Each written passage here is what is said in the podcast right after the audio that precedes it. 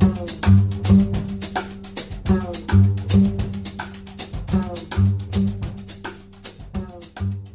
E no dia do centenário de Clarice Lispector, nós vamos lembrar e celebrar essa estrela com a sua A Hora da Estrela, obra publicada no ano de 1977. A última obra de Clarice Lispector antes de vir a óbito, antes de morrer. É uma obra que é contextualizada na cidade do Rio de Janeiro, ambientada nessa cidade, e um dos pontos centrais é a questão do êxodo rural, a questão dos retirantes, os nordestinos que saíam de suas casas, que saíam de seus estados estados, de suas cidades e iam, migravam para o sudeste do Brasil em busca de condições de trabalho, de moradia, em busca de condições de vida mais, mais favoráveis, mais é, promissoras. A Hora da Estrela é uma obra de caráter intimista, introspectivo, subjetivo, confessional, assim como as outras obras, as outras narrativas, contos e romances de Clarice Lispector. Mas, por outro lado, também é uma das obras consideradas mais mais sociais da escritura. É uma das obras que mais parece representar a realidade de maneira mais concreta, né? Parece se aproximar mais do factual, dos fatos, da realidade social em si. Tem como narrador Rodrigo S.M., que na verdade é narrador e escritor ao mesmo tempo. Ele, ele afirma que vai contar a história de, de Macabé, que é a protagonista da narrativa, é a grande heroína, mas é uma heroína às avessas. É, e ao mesmo tempo ele se assume escritor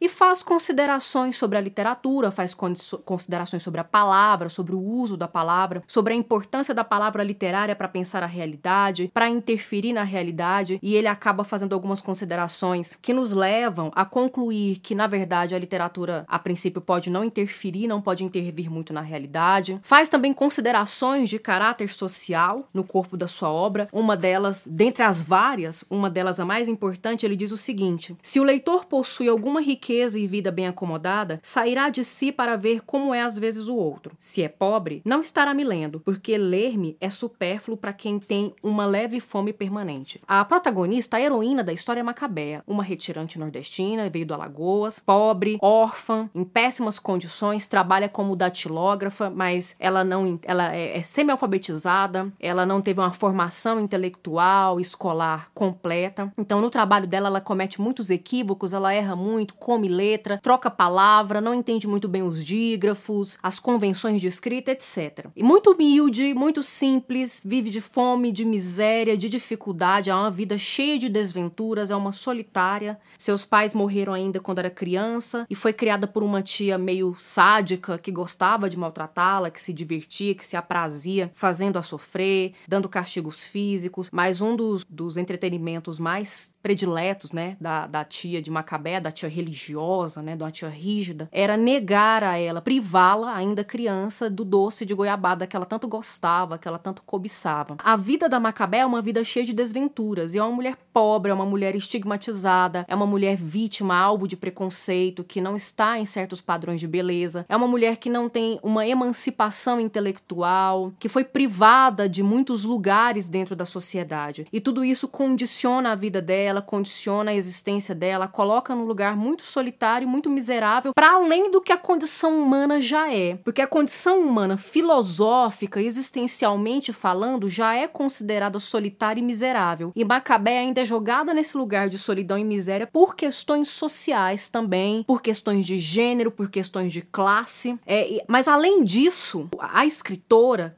ao criar esse narrador escritor, ao dar voz a uma outra personagem dentro da obra, que não só Macabea, permite que, que se faça considerações de caráter social, de caráter político, engajado, não só ao trazer como heroína, como protagonista, uma pessoa que é desfavorecida, uma figura que é desfavorecida, que foi silenciada, que foi apagada, que foi desfavorecida por toda a questão de poder dentro da nossa sociedade, mas ele também tece considerações de caráter caráter social e político a partir dessa ferramenta do artefato literatura, qual é o impacto da literatura na realidade, como a literatura interfere na vida do leitor, atinge o leitor. Ele inclusive fala que esse essa obra é, pode despertar reações meio piegas em mulheres, né? Há essa ironia com a questão da autoria feminina que uma autora feminina faz, ela propõe dentro do seu texto, mas há também essa reflexão sobre a literatura ser um instrumento de poder, da literatura ser acessível apenas àqueles que são privilegiados, o que é uma reflexão muito válida para 2020, porque nesse ano, dentre todas as mazelas que nós vivemos, maiores, menores, mais individuais ou mais coletivas, nós passamos por um debate muito penoso, muito doído sobre a nova tributação, taxação de livros, que já é um artigo de luxo em geral na nossa sociedade. Existem pessoas que passam uma vida inteira, 50, 60, 70 anos, sem nunca ter comprado ou ter lido um livro na vida, é, e a, é, com essa tributação a mais, se, seria mais inacessível ainda para pessoas que precisam simplesmente cuidar diariamente do pão de cada dia e garantir a comida na mesa. E apesar de A Hora da Estrela ser uma, uma narrativa muito curta, né, muito breve, essa edição que eu tenho aqui é da editora Rocco tem 87 páginas, não tem prefácio, não tem pós-fácio, não é uma edição crítica, mas é uma edição bem acessível. Apesar dessa breve extensão, a Hora da Estrela é uma obra muito densa, muito complexa. Além de tudo isso que eu já falei, há outras questões que são importantes levar em consideração. Por exemplo, como eu disse, Macabeia trabalha como datilógrafa, ela trabalha numa firma. É, e o chefe de Macabeia, Raimundo, quando descobre quando ele flagra os, os erros de datilografia dela, ele fica irritadíssimo e, e afirma que vai demiti-la, né? Diz: você vai ser demitida. Ela, no, no auge da sua humildade, da sua simplicidade, pede desculpa. A única coisa que ela consegue dizer é pedir desculpa pelo transtorno causado. Aí ele acaba se apiedando dela, né? Tem compaixão dela, recua na decisão, decide não demiti-la mais. E nesse momento em que ele que, que ele repreende Macabeia, ele repreende Macabeia várias vezes, diversas vezes, mas nesse momento em, em especial aparece uma referência literária importante dentro da obra mas um dia viu algo que por um leve instante cobiçou. Um livro que seu Raimundo, dado à literatura, deixara sobre a mesa. Macabeia, nessa conversa com ele, vê, flagra o livro sobre a mesa. O título era Humilhados e Ofendidos. Ficou pensativa. Talvez tivesse pela primeira vez se definido numa classe social. Humilhados e Ofendidos é uma das obras mais importantes do escritor russo Fyodor Dostoiévski, um escritor que contemplou em suas obras pequenos heróis, anti-heróis, figuras desfavorecidas socialmente falando, classes sociais desvalor, desvalorizadas, desprestigiadas. É, é, embora não possamos falar que Dostoiévski tenha sido um escritor de, de caráter reformista, né, de pensar mesmo a sociedade engajadamente, ele tem um aspecto filosófico muito mais profundo. É fato que as obras do Dostoiévski, o protagonismo é dado a figuras que nunca tiveram voz, que nunca tiveram vez. Então, essa intertextualidade é muito importante para a obra, para a constituição mais complexa dessa personagem e de como a realidade se configura dentro da obra. E pensando na complexidade da, da constituição dessa personagem, apesar de Macabea ser essa mulher tão simplória, né, essa moça, essa jovem simples, de origem humilde, que parece não ser ninguém, parece ser só mais uma anônima nas ruas com a qual cruzamos nas calçadas das grandes cidades, é, existem elementos que asseguram afirmam uma humanidade a essa personagem, como quando, por exemplo, ela diante do espelho quase questiona quem é ela, o que ela quer, o que ela o que ela significa né, ao olhar para si mesma e tentar compreender a dimensão de si mesma. Ou então quando essa personagem que parece não ter instrumento, ferramenta nenhuma de poder às mãos, se comove, se emociona ao ouvir uma música na rádio relógio, que era a rádio predileta dela, a Una Furtiva Lágrima. As três coisas que ela mais gostava de fazer, inclusive, era comer pão com salsicha, tomar Coca-Cola e ouvir a rádio relógio e depois ficar perguntando sobre as coisas que ela ouvia ali naquela rádio, né? Então, essa personagem passa por questões existenciais, questões filosóficas que provavelmente ela não saberia elaborar, mas que são inerentes à condição humana, né? Esse questionar de onde venho, quem eu sou, o que eu estou fazendo aqui, essas questões de caráter existencial que são inerentes à condição humana, elas são atribuídas a essa personagem. Mas talvez uma das, das interioridades mais importantes de Macabeia, e que é justamente o que justifica o título do livro, é esse desejo de ser uma grande estrela. Né? Parece que há um momento em que ela quer brilhar. Há menção a duas atrizes muito famosas no início do século XX, duas atrizes muito poderosas, né? a Marilyn Monroe e a Greta Garbo. E ela meio que desejava ser como essas atrizes ou ser essas atrizes, né, que eram estrelas, mulheres famosas, desejadas, né, mulheres belíssimas, e ela queria esse lugar, né? Então é, é, é uma mulher simplória, é uma moça humilde com alguma ambição, com algum desejo, né, que é algo que é filosoficamente inerente ao ser humano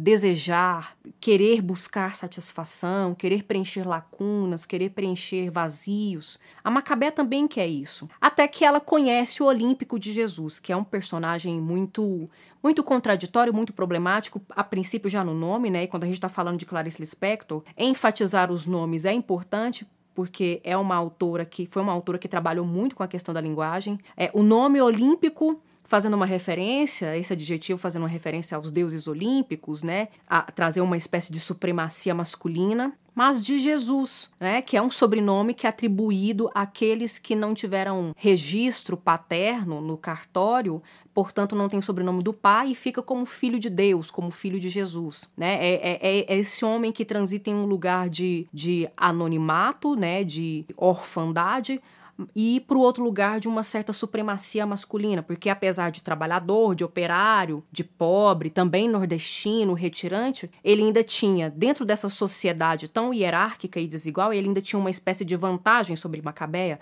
ele era homem. E Macabé desenvolve uma espécie de relacionamento com esse olímpico de Jesus. A gente não pode falar bem que é um namoro, embora ela sonhasse noivar, ser noiva dele, casar-se com ele. Os encontros se tornam regulares, mas é sempre muito ofensivo, né? Ele, ele sempre muito grosseiro. Ele tem um momento que é horrível. Ele pergunta o nome dela, ela fala Macabé, ele maca o quê? Ela beia. Nossa, parece nome de remédio, né? Faz uma ironia com o nome dela, fala para ela que ela é como um cabelo na sopa, que não dá nem vontade de comer, a leva para tomar café e diz que só vai pagar o café. Não há nenhum tipo de romantismo, né? Ninguém trata a Macabea bem. Ela é solitária e quando ela trava algum tipo de relação com as pessoas, são relações ou superficiais ou relações hostis. Por exemplo, as colegas de pensão, as colegas de quarto dela, que eram trabalhadoras das lojas americanas, se restringe a ser colegas de quarto, né? Não desenvolveu nenhum nível de amizade, uma camada mais profunda de amizade. O mesmo acontece com esse olímpico, que nunca chega de fato a ser namorado dela, e no final das contas acaba traindo-a, decepcionando-a profundamente quando ele se envolve com Glória, que é uma colega de trabalho da Macabé. Seria a pessoa mais próxima dela, né? Algo mais próximo de amiga. E nem ela é amiga, porque o narrador Rodrigo SM, reforça o tempo todo. Toda vez que ele vai mencionar a Glória, ele sempre se refere à Glória como colega de trabalho da Macabeia.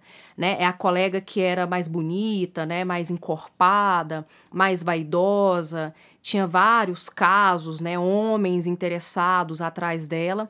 E ela vai levar um recado para ele, para o Olímpico de Jesus, né, por dizer que Macabé não poderia encontrar-se com ele, porque ela tinha que corrigir uns erros de datilografia.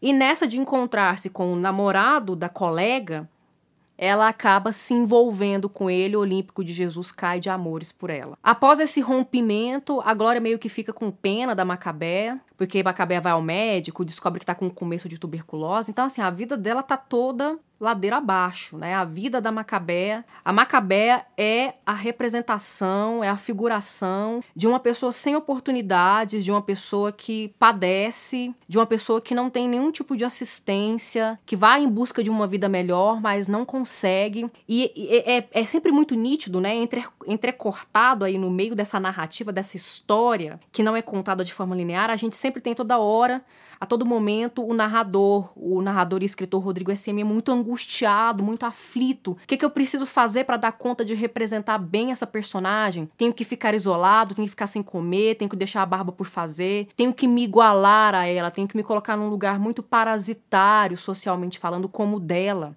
Inclusive, essa narrativa, não especificamente essa narrativa, mas a linguagem, o tom, que é muito denso, que é muito doloroso, visceral e pungente, lembra muito o escritor tcheco Franz Kafka, também do século XX, também um grande revolucionário da narrativa, por também ter contemplado muito em suas obras pequenos heróis, anti-heróis, figuras miseráveis. Inclusive a cena em que ela se emociona com a música lembra muito a cena em que o Gregor Samsa se emociona com a irmã, tocando, ouvindo a irmã tocar violino. Né? A arte essa mulher é uma mulher miserável, essa mulher é uma mulher desfavorecida, mas a arte ainda tem o poder de tocá-la. E a gente percebe que o Rodrigo SM fica muito angustiado em tentar achar a palavra certa para alcançar o para alcançar o leitor, para tocar o leitor e para expurgar uma possível culpa que ele imagina que sente por estar inserido numa sociedade que permite, que faz vista grossa diante dessas desigualdades, dessas assimetrias. E nesses exercícios, nessas reflexões sobre a personagem, sobre o fazer literário, essa obra tem um quê de metalinguagem, de metanarrativa, né, que é a literatura falando do próprio ofício literário, o escritor dentro do, da obra literária falando da escrita literária, né, das suas funções, das suas possibilidades, do seu lugar no mundo, do seu lugar na sociedade, porque a literatura moderna tem esse caráter de voltar-se para si mesma, de fazer crítica de si mesma, de se questionar. É possível salvar vidas, é possível salvar pessoas, é possível melhorar realidades a partir desse objeto, a partir dessa ferramenta, desse instrumento. Dentro dessa narrativa, né, com toda esse, essa sequência de fatos, a gente percebe que em algumas vozes, em algumas personagens, há a voz melancólica e compadecida do, do narrador, mas também em outros momentos há a voz irônica dele, né, questionando, duvidando, desconfiando do seu próprio ofício, da sua própria atuação. É o que a gente percebe, por exemplo, na sequência em que Glória fica com pena de Macabé, é, depois de todas essas desventuras, e ela, em partes, é, é responsável né, por, essa por essas desventuras, sugere, indica para ela consulta a uma cartomante. E essa figura da cartomante também é muito importante, é muito cara a narrativa, porque é uma outra intertextualidade que a gente percebe dentro da obra, porque a cartomante de A Hora da Estrela está muito próxima, está muito colada com a cartomante do Machado de Assis, um dos contos mais célebres do Machado de Assis, principalmente porque a figura da cartomante aparece questionando de forma objetiva a questão do misticismo, a questão da superstição, das crendices, da religiosidade, porque a figura da cartomante é uma figura esotérica, né, que traz um saber para além da objetividade, né, um saber intuitivo, um saber ancestral, que é questionado e problematizado de forma muito irônica dentro da narrativa. E a figura da cartomante aparece com muita veemência. Ela parece muito segura, muito assertiva, mas tudo isso é muito ironizado, porque o que ela traz de fato acontece, mas acontece de uma maneira muito irônica, de uma maneira muito controversa, tanto dentro de A Cartomante do Machado de Assis, quanto na Hora da Estrela. E aí, no final das contas, depois de consultar essa cartomante e se dar conta do seu destino, que de certo modo acontece, mas de uma maneira muito irônica, muito controversa, como eu disse, Macabea finalmente tem a sua hora da estrela, sua hora de estrela, em que ela vê uma estrela de mil pontas, né? E essa estrela polissêmica que pode representar todas as metáforas possíveis de estrela que a gente usa, né? Porque a palavra estrela a gente usa no sentido não só denotativo do dicionário, significando esse astro, né? Que o Sol, por exemplo, é uma estrela, as estrelas mortas que, que apenas trazem suas luzes para nós aqui na Terra, mas a estrela no sentido mesmo de artista, de celebridade, estrela no sentido de estrela guia, de luz, de iluminação,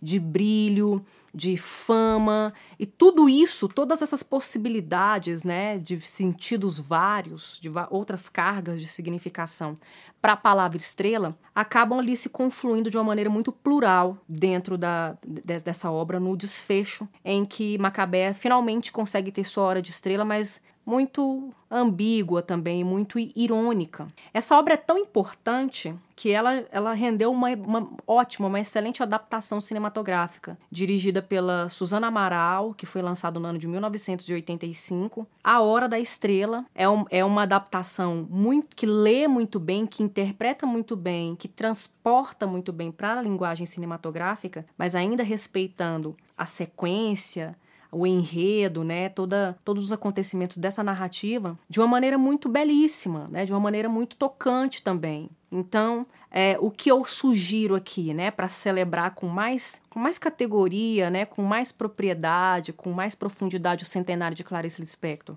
é fazer a leitura dessa obra, que dá para fazer a leitura numa tarde, num dia, pela extensão, não pela densidade, porque a obra vai ficar ressoando depois ela vai ressoar depois, dias, meses, anos depois.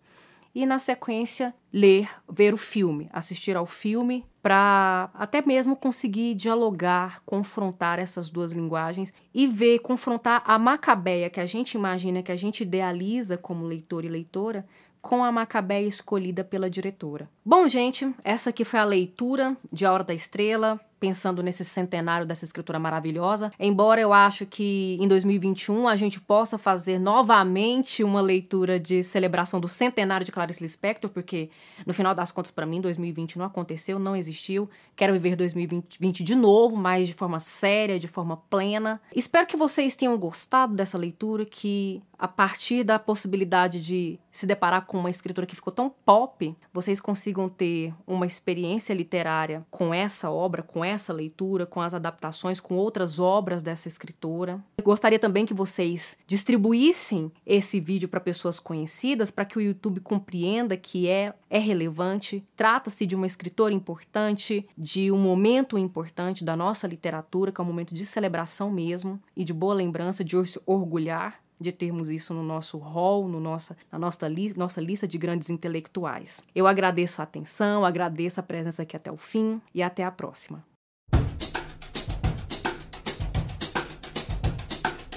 you